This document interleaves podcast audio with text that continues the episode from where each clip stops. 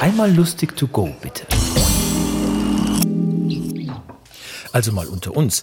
Es folgen nun ein paar Tipps, warum wir gleich heute noch eine Birne essen sollten. Birnen sind ballaststoffreich. Sind wir doch meist mit zu leichtem Gepäck unterwegs. Birnen sind leicht verdaulich. Es bleibt nichts übrig.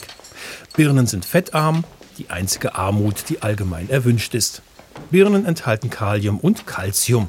Das wirkt entwässernd. Hier auch mal eine Birne in eine feuchte Wohnungsecke legen. Birnen sind reich an Bohr. Anschließend fällt das Dübeln des Regals leichter.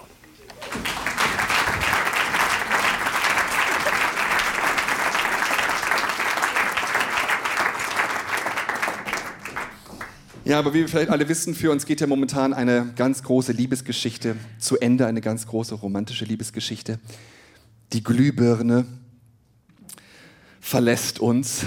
Sie ist zu Energiefressen. Stattdessen gibt es jetzt Energiesparlampen.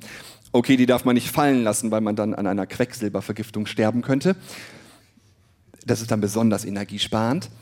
Ähm, das finde ich eigentlich total schade weil ich persönlich mag Glühbirnen total gerne. Meine Glühbirne im Bad ist heute Morgen durchgeknallt. Der Schlag, den sie erlag, verlöschte ihre Lichtgestalt. Als ich sie anmachte, wusste ich gleich, wir haben den direkten Draht. Sie hat nicht lang geflackert und die Fassung bewahrt. Sie war nie die hellste, sie war da eher matt. Doch sie träumte vom Urlaub, am liebsten im Watt. Ich hab die Leuchtzeichen der Liebe nie richtig erkannt.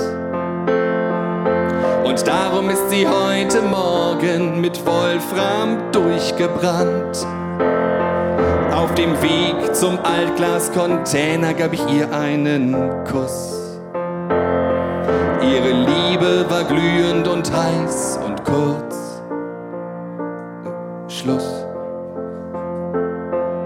Ich werde im Dunkeln sitzen, bis ich verschimmel Sie schreibt nie mehr, ich lieb dich in den Himmel.